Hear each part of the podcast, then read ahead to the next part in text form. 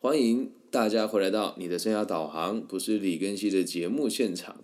那我们今天要继续带大家阅读阿德勒谈人性的这一本书哦。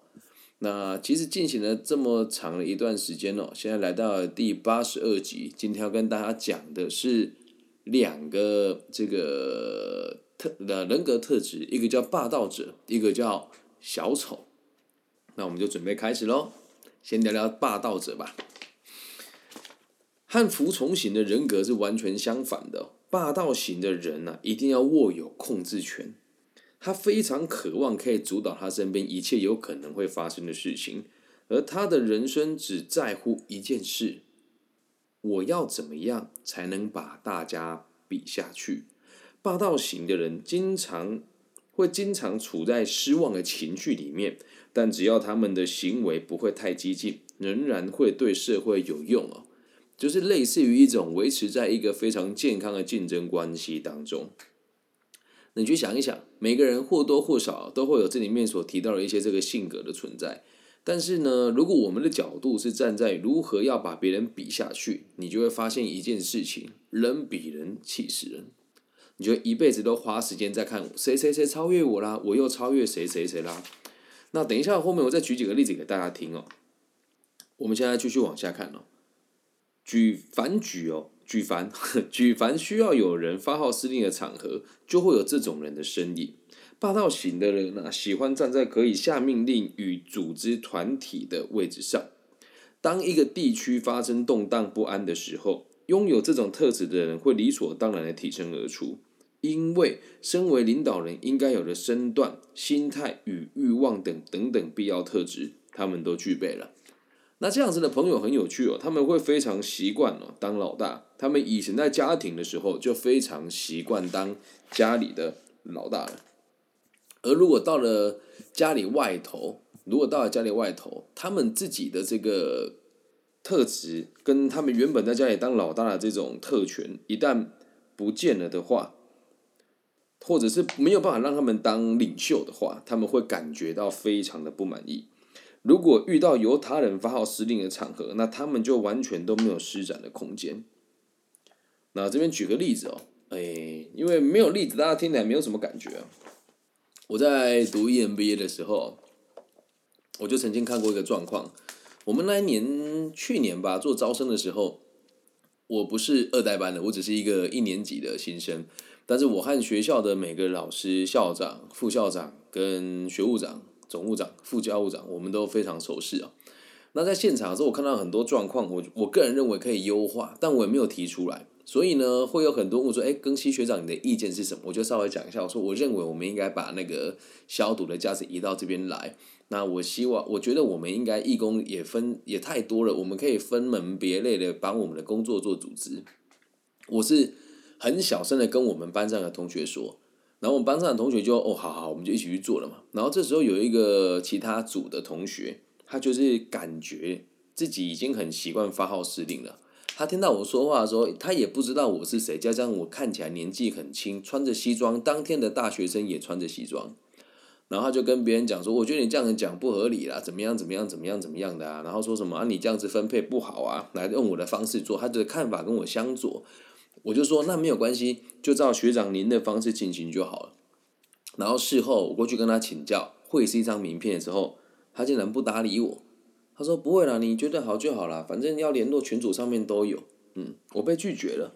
那我在读这一本，在读这一集的时候，想到霸道型的人格，我就想到他，因为也不能说他不好，他就是习惯下指令给别人，他就是习惯了在他的团队当中，就是做一切的决定的朋友。那这样子人格特质是好还是不好呢？我们继续往下看哦。只要有霸道型的人格的人呢，他会希望别人都要遵守他的命令。如果别人不遵守他的命令哦，那这个人就会显得很焦虑、很生气。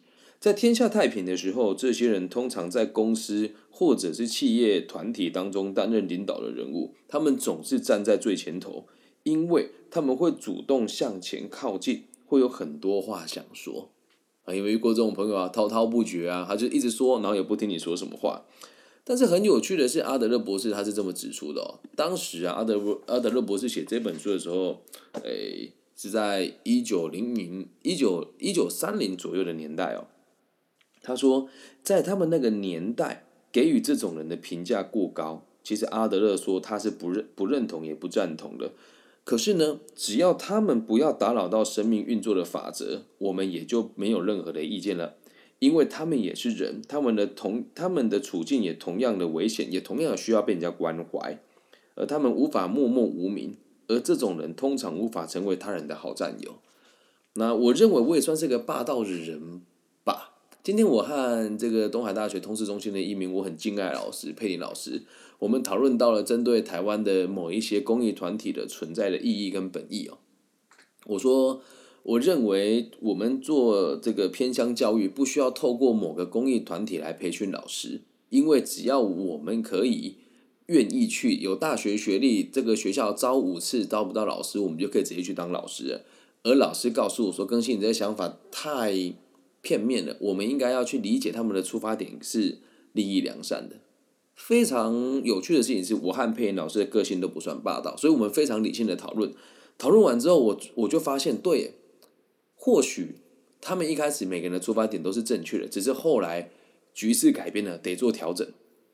那佩老师他也认同我的说法，说你说的没错，呃，确实一开始也这个以后他们可能要做一些改进，是他们还不知道你的意见而已。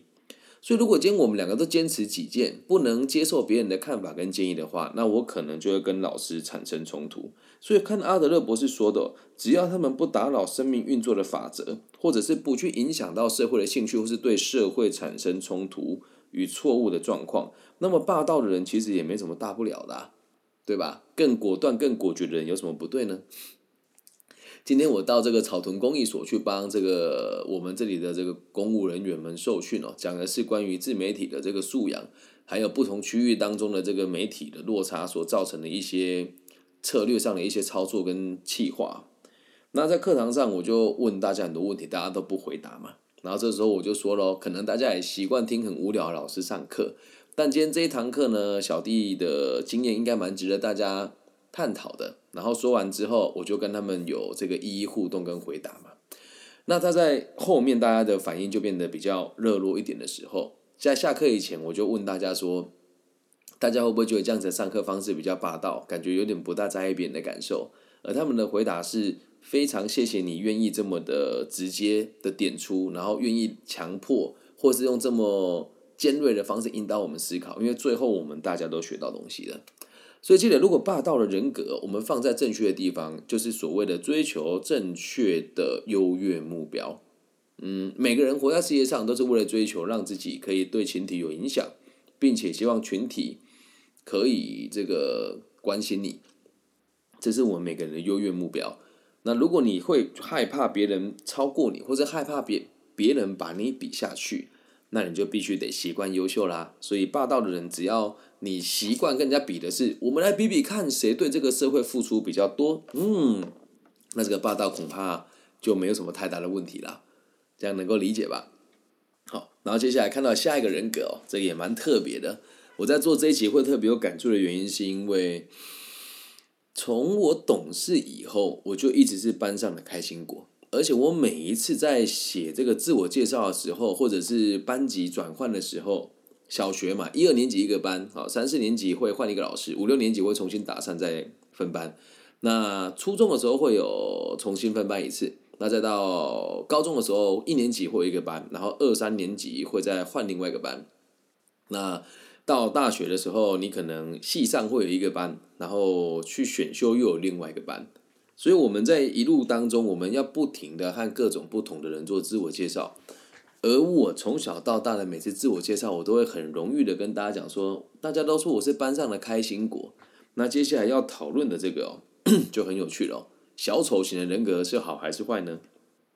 我们看到下一个章节哦，心理学家啊，如果相信人类对生命的态度与职责取决于人们的性情与情绪。认为这种特质与遗传有关，那这就是不对的。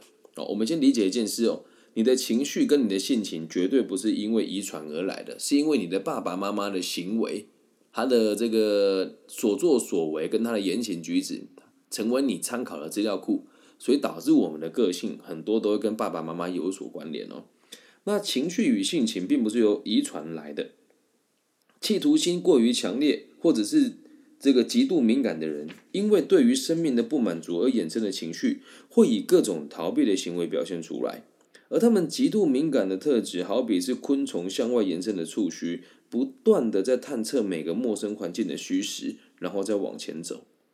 可是，我们家讲的这个人格特质很特别哦。有的人呐，天性非哎，天性开朗，会努力的为大家制作欢乐，而快乐是他们生命的基调。他们把注意力放在生命的光明面。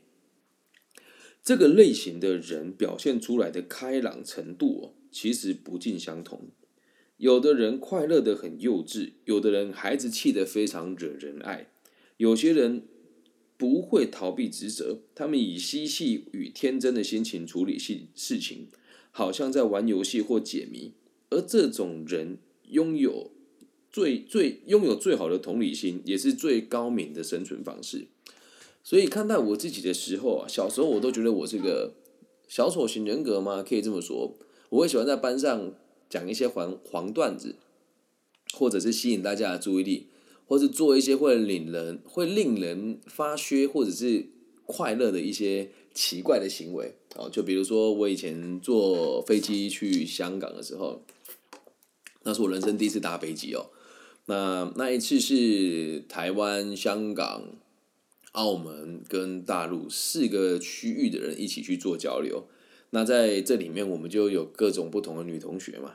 那一方面也是为了 吃人家豆腐吧，然后一方面也是希望自己可以逗人家开心。我就假装自己搭飞机的时候很害怕，然后怕到就是会有点夸张，说：“哎，你不要碰我，我我还没有，我还没有跟很多漂亮的女生亲密过，我就要死掉了。”然后大家就笑得很开心。现在回想起来，会觉得这种行为很幼稚哦。但是反过来说，我当时会这么做，还有一点是因为旁边那个女生眼泪快掉下来了。所以我就说，那我比你更怕啦，的类似那种感觉。我觉得带给大家快乐，跟我有一点丢脸其实没有关系哦。那发生在同一年啊，就是同一件事情，我们到了北京之后做这个交流，那会有这个联欢晚会嘛？那联欢晚会大家就会起哄啊，说我们要看台湾、大陆、香港、澳门哦，这四个地方哪个地方的男生的体力最好？于是我们就选了四个男生出来做俯卧撑。那平常就运动习惯了，我一口气做个一百下也不是问题啊。但当天哦，我就觉得大家都做到快不行了。那如果我又赢过大家，感觉就不好玩了嘛。所以我上台之前，我就故意很戏剧化说，我们台湾男生是品质保证的，我就是最耐操的，所以你们其他都靠旁边站，都是小弟啊。然后就所谓正所谓讲最狠的话，挨最狠的打。所以那一天我就故意输给了大家，我也觉得很开心啊，没什么不好。对，所以。呃，在如果你的出发点是为了让人家开心，而不是为了让别人认同你，或者是吸引别人的注意，你这么做的这种小丑人格会让很多人很喜欢你。其实时至今日，我也都会很习惯这么做事情。这倒也不是说好还是不好啦，毕竟在任何的社交场合里面，我们都需要一个这样子的角色存在。昨天我和我的学长姐他们去吃 响鸭。然后就是席间大家都是企业家或者中高阶嘛，那我在这个社交圈里面是属于经济能力比较薄弱一点点的。然后回去这个学姐请我们吃饭，还送我们一人一罐保养两罐保养品，然后再加一个他个人的医美诊所的这个皮秒镭射的兑换券。那我回去之后就开玩笑，也不是开玩笑，他就说我很无聊，跟大家吃饭最开心的。然后我就跟学姐讲说，就谢谢你请我吃饭。然后就是，如果还有机会的话，可以让我有机会，就是也也也也让我买一次单。然后他的回答很有趣哦，他说只要有你在的场合就特别温馨，然后也没有你不能接下去的话梗。我们真的很喜欢跟你一起吃饭。嗯，所以这样子人格特质，有时候当你自己还没有很饱满，你会觉得自己好像被利用了，好像当小丑很可悲。其实不是啊，只要你足够饱满，你想要娱乐谁，那是你的自由啊，对吧？而这个类型的人呢，有一些嬉闹过头了，应该要严肃以对的场合，却还是假装孩子气；应该要认真面对生命的时候，如果还用这种嬉嬉闹闹的态度，那就是不恰当的。所以，当我在当老师的时候，我会用一些有趣的段子跟桥段来让人家觉得开心。但是记得哦，娱乐的目的是为了让大家学到更多东西。